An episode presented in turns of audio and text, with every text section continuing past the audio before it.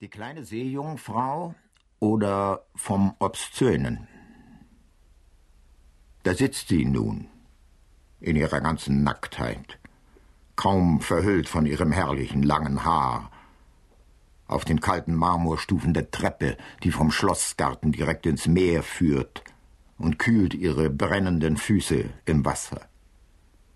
Ihre Schwestern, die sie verlassen hat, so wie sie auch ihren Vater, den Meerkönig in seinem Korallenschloss verlassen hat. Ihre Schwestern, die wie scheue Delfine weit draußen am Horizont auftauchen, singen ihren klagenden Gesang. Als sie an ihrem fünfzehnten Geburtstag zum ersten Mal ihren Kopf aus dem Wasser strecken durfte, hat eine Woge sie so hoch emporgetragen, dass sie durch ein Fenster des Schiffes den schönen Prinzen sah.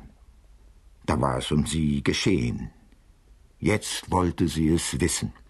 Sie ging zur Meerhexe und schluckte einen Zaubertrank. Und sie spürte einen Schmerz, als ginge ein zweischneidiges Schwert durch ihren Leib.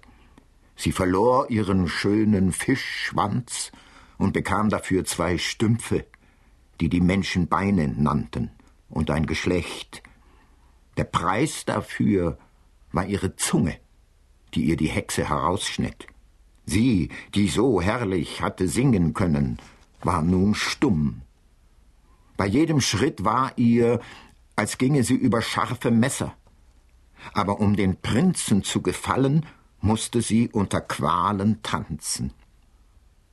Der Prinz aber verschmähte sie und heiratete vor ihren Augen eine andere Frau.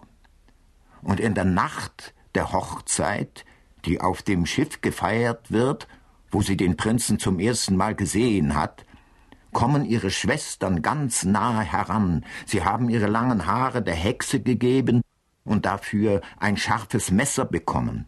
Das soll die kleine Seejungfrau dem Prinzen ins Herz stoßen, und wenn sein Blut auf ihre Beine spritze, werde sie wieder einen schönen Fischschwanz bekommen und gerettet sein. Aber sie kann es nicht. Sie stürzt sich ins Meer und wird zu Schaum. Ein Märchen?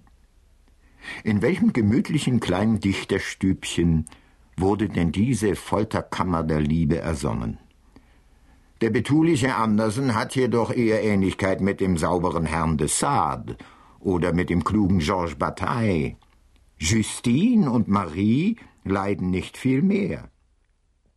Das Obszöne